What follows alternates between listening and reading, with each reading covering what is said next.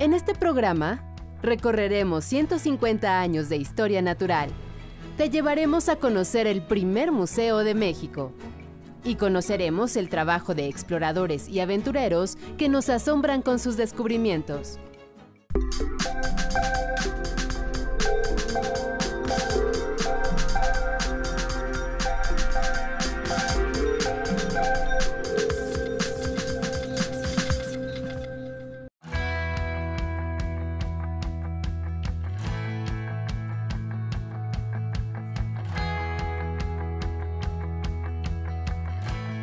Bienvenidos a Factor Ciencia, soy Lucía Vázquez y en esta ocasión nos encontramos en un espacio increíble del Centro Histórico de la Ciudad de México. En este recinto se fundó el primer museo del país. Antes fue empleado como Casa de Moneda, Correo, Suprema Corte de Justicia y hoy es el Museo Nacional de las Culturas del Mundo. Esta ocasión estamos visitando porque vamos a disfrutar de una exposición 150 años de historia natural en México, un homenaje en el 150 aniversario de la Sociedad Mexicana de Historia Natural la segunda agrupación científica más antigua del país. No se lo pueden perder, esto es Factor Ciencia, comenzamos.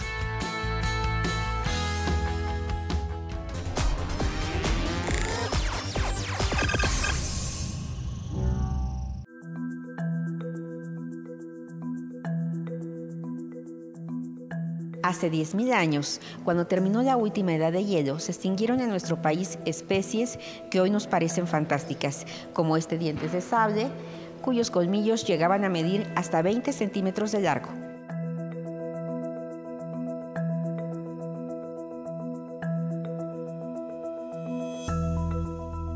Bueno, la megafauna, que básicamente son estos grandes mamíferos, de media tonelada, de una tonelada, ¿no? que incluyen eh, mamuts, mastodontes, gonfoterios, perezosos gigantes, armadillos gigantes.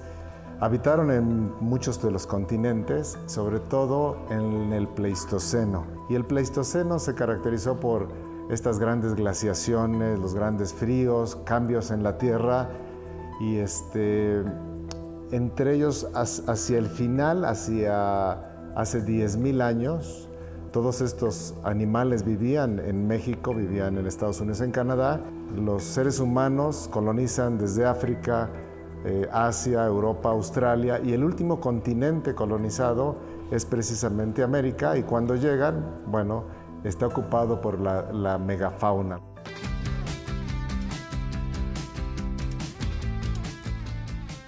Bueno, hace tiempo conocí a Sergio de la Rosa, un escultor que se dedicaba a recrear la megafauna de México principalmente y asesorado por un paleontólogo que es Joaquín Arroyo Cabrales, decidimos hacer con la base de datos de Joaquín Arroyo Cabrales todas las especies que estaban en México con sus lugares. Y aquí ven la diversidad, al frente los carnívoros, un par de osos, zorras, el, dientes de sable, el león americano. Luego vienen aquí algunos insectívoros como los osos hormigueros que todavía se encuentran en Argentina, camélidos como el camello y como la llama, y hay una este, figura humana que nos da la proporción más o menos del tamaño de estos gigantescos animales.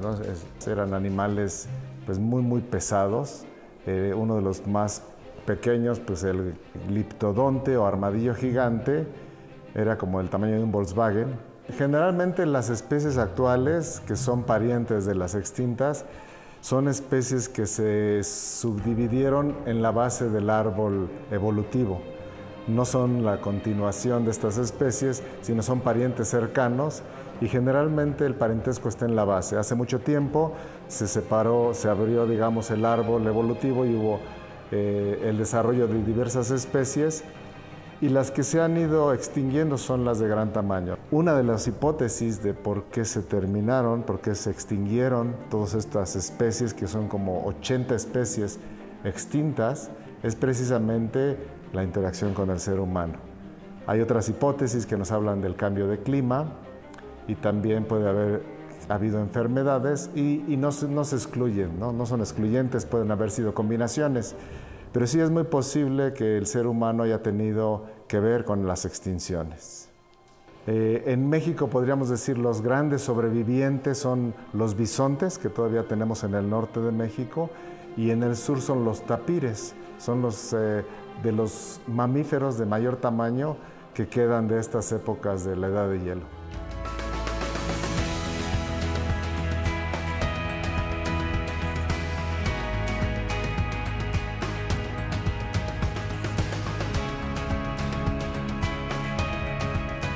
Para hablarnos bien de qué se trata este montaje, tenemos a Octavio Martínez. Él es coordinador del Archivo Histórico del Museo Nacional de las Culturas del Mundo y además curador de la exposición. Bienvenido Octavio, ¿cómo estás? Bien, muchas gracias. Bienvenidos sean también aquí al museo. Quiero que nos digas cómo defines esta exposición. Dar una idea, una, una historia sintética de 150 años de la historia natural a través de la Sociedad Mexicana de Historia Natural, que se fundó en 1868.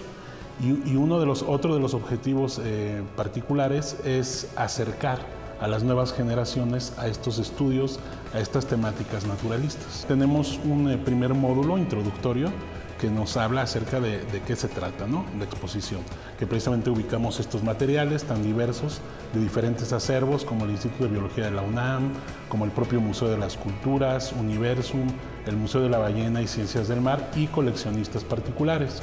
El segundo módulo nos habla de un poco de la pertinencia de esta exposición en este espacio, en el antiguo Museo Nacional. Y nos da también pauta para introducir a quiénes fueron los miembros de la Sociedad Mexicana de Historia Natural a través de esta ilustración de, Curiosos y Comprometidos que desarrolló con Avío. Posteriormente se hace una selección de nueve personajes, nueve naturalistas destacados, donde se exhibe, además de una caricatura con una pequeña síntesis biográfica, objetos relacionados con las disciplinas que ese personaje desarrollaba. Inmediatamente después pasamos a una recreación, una aproximación eh, histórica a lo que eran los gabinetes antiguos durante el siglo XIX, que es una parte muy vistosa donde tenemos una gran selección de piezas, muy diversa y, es una de las partes que más ha gustado al público en general. Y finalmente tenemos un módulo en el que eh, se desarrollaron eh, diferentes temáticas que tienen que ver con la sociedad actualmente y que se plasman a través de disciplinas como el arte, como la ciencia, como la música. Y ahí es donde podemos encontrar precisamente pinturas, acuarelas eh, y otras formas en las que la sociedad se relaciona con los estudios naturalistas. Tú eres el curador de exposición. ¿Cuál fue tu trabajo? Bueno, pues primero eh, hacer el desarrollo, un listado de piezas, qué era lo que íbamos a tener, eh, un poco informarnos con eh, otras instituciones que nos, que nos podían facilitar para esta exposición. Una vez que teníamos conocimiento de, de más o menos cuáles eran los contenidos que iba a tener, pues eh, organizarlas en estos módulos temáticos, junto también con la información que teníamos que se relacionaba con las piezas y eh, redactar también parte de las, de las eh, cédulas temáticas, de las cédulas de objeto y un poco también intervenir junto con los museógrafos en la disposición de los objetos en la propia exposición. Octavio, ¿qué te parece si nos llevas a realizar el recorrido? Tú nos guíes. Claro que sí. Bueno, pues vamos.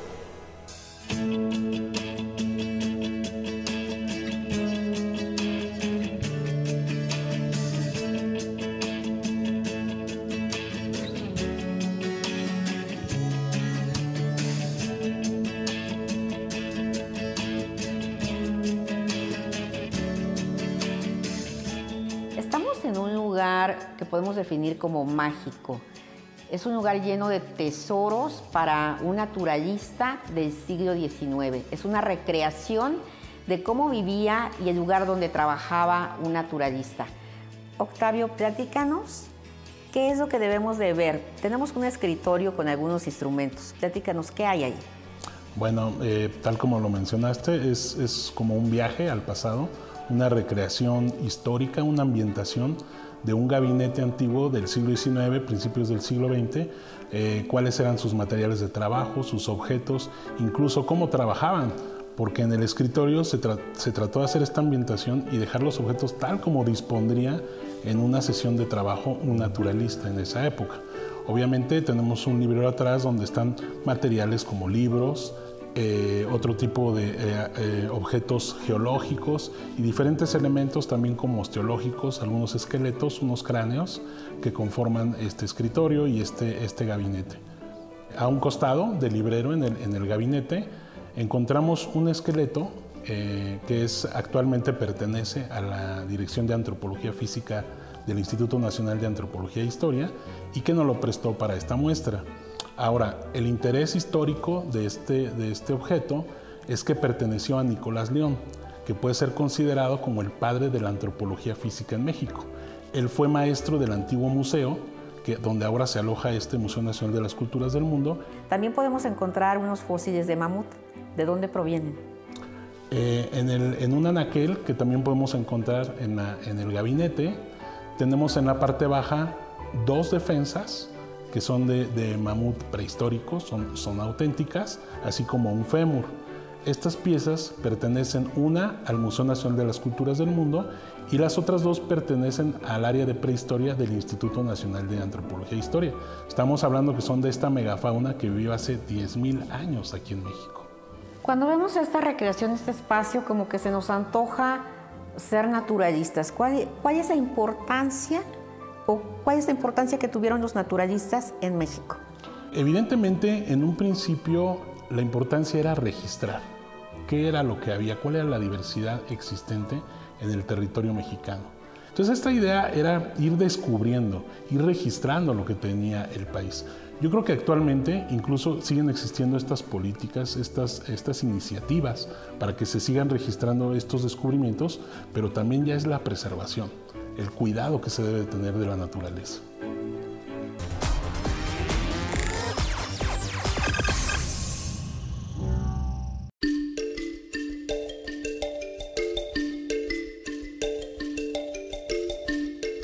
A finales del siglo XVIII, el estudio por la naturaleza vivió una época de esplendor, debido a la aparición de hombres audaces, intrépidos, con gran sentido de aventura. Ellos se dedicaron a viajar y a documentar sus descubrimientos en materia de botánica, zoología, geología. Ellos eran los naturalistas. Aventureros en busca de lo desconocido, cuyo éxito ha sido nadar contra corriente son los naturalistas, la otra cara de la ciencia. Uno de ellos fue Alexander von Humboldt, hombre culto con estudios de astronomía, geografía, botánica, zoología y mineralogía. Al heredar la fortuna de su madre, emprendió sus viajes de investigación por Europa, América y Asia Central. En 1803 llegó a Nueva España, entrando por el puerto de Acapulco. El explorador alemán se maravilló con la belleza de paisajes, montañas, lagos y ríos, así como la riqueza mineral y la diversidad de especies de una tierra impresionante. Sus experiencias y descubrimientos quedaron plasmados en sus obras. Inspirado y fascinado por el trabajo de Alexander von Humboldt, en 1831, un joven inglés de 22 años llamado Charles Darwin se embarcó por cinco años en la travesía de su vida. A bordo del Beagle visitó África, América del Sur y Oceanía. A pesar de ser un trotamundos inexperto, su agudo sentido de la observación lo llevó a realizar numerosas anotaciones y dibujos sobre formaciones geológicas, fósiles, fauna y flora, además de capturar algunas especies. En 1859 publicó una polémica obra para la época, El origen de las especies, en la que reveló su teoría de la evolución, señalando que todas las especies, incluyendo el hombre, tenemos el mismo ancestro en común. Un caso especial es José María Velasco, uno de los más grandes pintores mexicanos.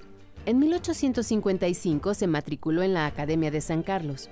Poco tiempo después ingresó a la Academia de Medicina, donde cursó botánica, zoología y anatomía.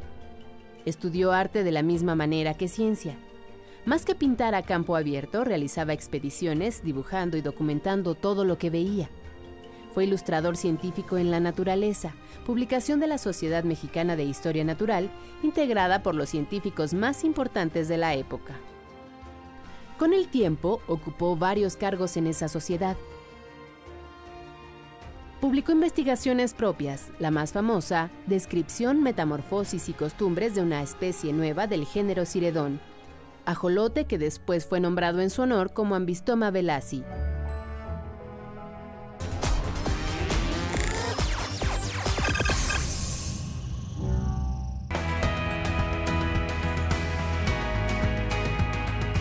Este edificio que hoy alberga el Museo Nacional de las Culturas del Mundo ha sido testigo de varias etapas históricas en la vida de nuestro país, desde la época precolombina hasta nuestros días. Un dato importante es que justo aquí, en 1868, comenzó a sesionar por primera vez la Sociedad Mexicana de Historia Natural. Bueno, actualmente es el Museo Nacional de las Culturas del Mundo, pero tiene una larga historia que nos remonta hasta la época prehispánica. En la época prehispánica, en este territorio se ubicaban las antiguas residencias de Moctezuma. Ahora, eh, algunos eh, historiadores, como Antonio León, y Gama, eh, presumen que como casas nuevas de Moctezuma, algunas tuvieron, en particular esta, la que se ubicaría aquí, la función de estos lugares donde el emperador hacía como una especie de retiro y la función de estos retiros era recibir estos malos presagios.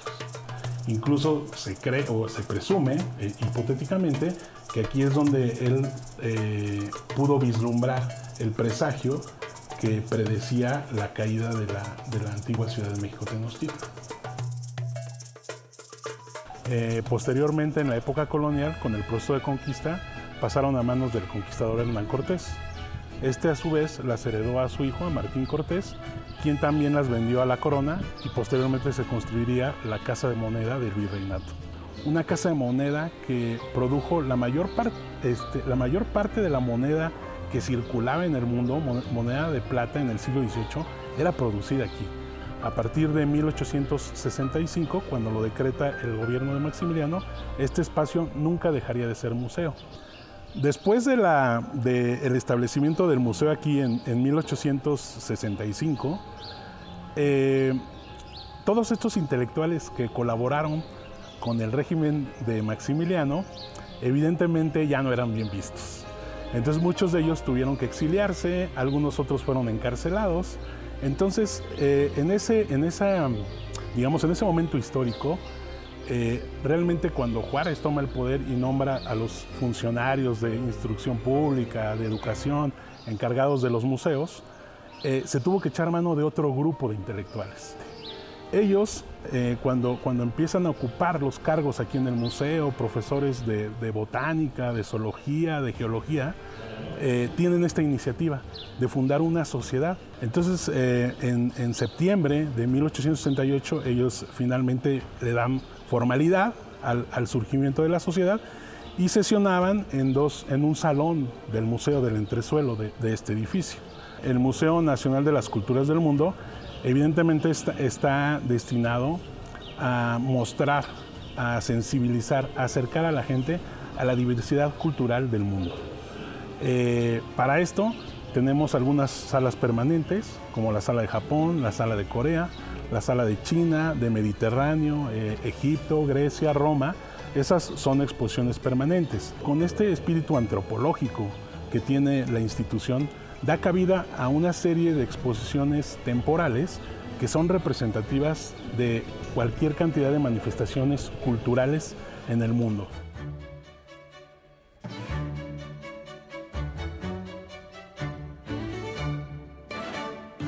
Pues Octavio, te agradezco mucho, te agradezco que hayas sido nuestro guía en esta magnífica exposición, realmente es espléndida, es algo que tenemos que venir a ver no solamente una vez, sino varias. Muchísimas gracias por recibir a Factor Ciencia. Gracias a ustedes por haber venido.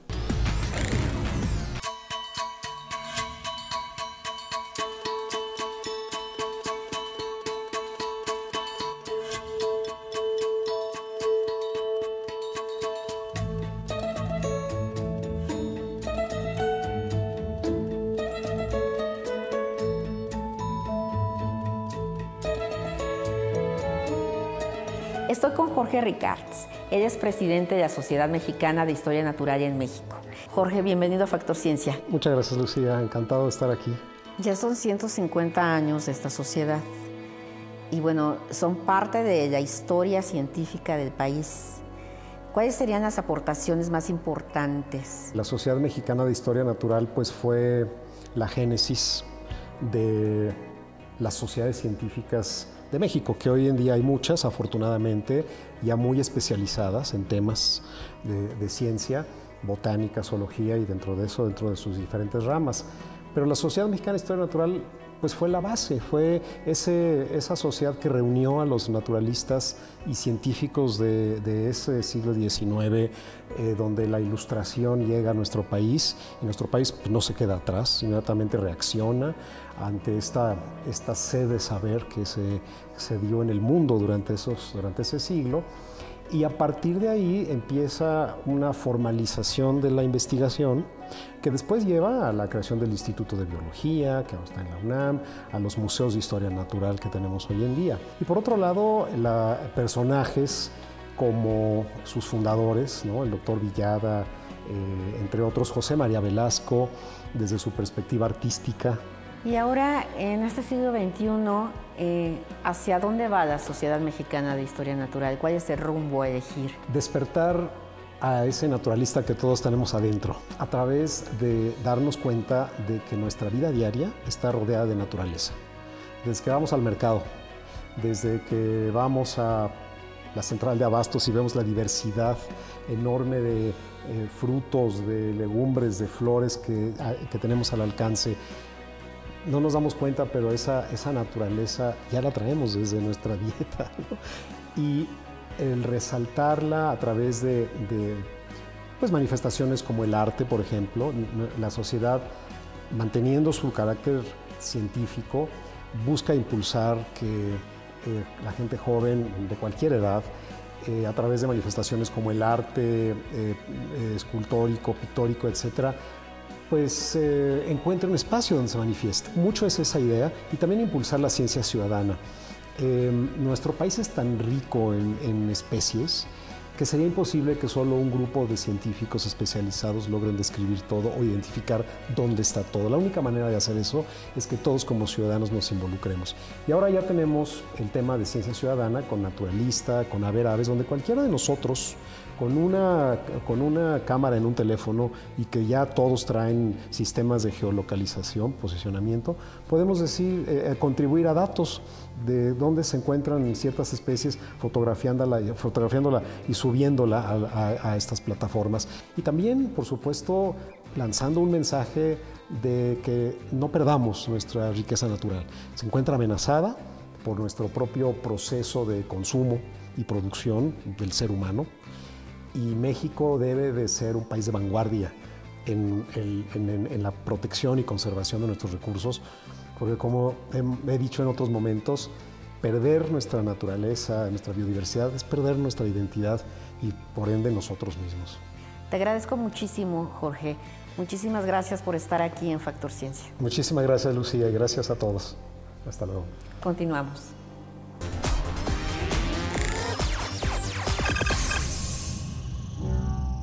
Yo soy Alexis Uriel Urbán y quiero saber qué están haciendo los artistas mexicanos para conjuntar el arte y la ciencia. Mi trabajo está relacionado en el enfoque del vínculo que hay entre arte, ciencia y tecnología a través de la observación de la naturaleza con medios emergentes. Oráculo es una pieza sensible, funge como una plataforma de observación de la naturaleza a través de telemetría, a través de sensores, a través de biometrías. Se trata de la experiencia completa, por lo que se escucha, se siente, se ve, se percibe y sobre todo eh, resuena con las cavidades del cuerpo humano. Lo que vemos en términos estrictamente visuales trata de tres distintos rasgos importantes. Telemetrías de especies endémicas y nativas de México, es decir, visualizaciones acerca del comportamiento, por ejemplo, de enjambres de insectos, acerca del comportamiento de resonancia en madera viva de árboles mexicanos, eh, visualizaciones de sonidos subsónicos del océano. Vemos una parte donde hay una obra fílmica eh, soportada en algo que se conoce como oscilaciones de la naturaleza. Y además está combinado con documentos históricos filmados desde originales en el mayor caso de los, o en, la mayoría de los casos, donde vemos justamente cuál ha sido el trabajo de los naturalistas, básicamente en el mundo, pero muy enfocados en la parte de especies, insisto, endémicas y nativas de México, desde los últimos 150 años. Al centro de la pieza hay un fragmento de individuo original que es justamente un cráneo que fue localizado en lo que hoy conocemos como Xochimilco, pero hace varios cientos de años. Hay un fragmento que vemos donde observamos protozoarios y escuchamos eh, el sonido que estos protozoarios producen no inspirado en los protozoarios, sino el sonido que producen si fueran a escala humana. Si el paramecio midiera 2 metros con 30 centímetros, se escucharía exactamente lo, como lo que escuchamos en esta sala a través de Oráculo.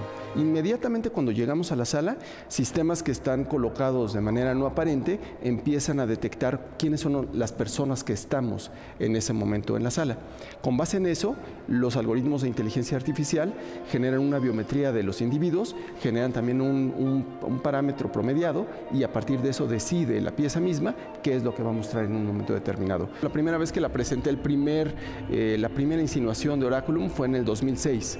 Entonces estamos hablando de un proceso que lleva un poquito más de 12 años eh, funcionando. Se ha presentado en México, se ha presentado en Asia, se ha presentado en Europa, en Norteamérica y Sudamérica y eh, no es un logro en el sentido de que no es una búsqueda. Trato de, en mis procesos artísticos, estar más bien alerta de lo que emerge de las profundidades del caos y de la incertidumbre, que son materias primas de mi trabajo.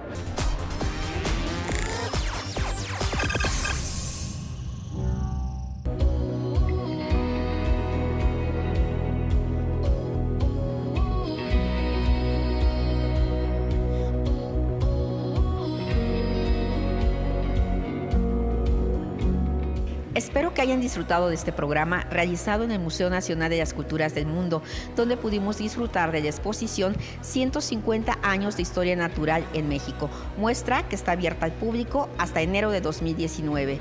No olviden seguirnos a través de Facebook, Twitter, visitar nuestro portal o descargar cualquiera de nuestros contenidos a través de iTunes. No olviden que nosotros seguimos investigando lo que ocurre en el mundo de la ciencia y la tecnología para llevarlos hasta su pantalla. Yo soy Lucía Vázquez, esto fue Factor Ciencia.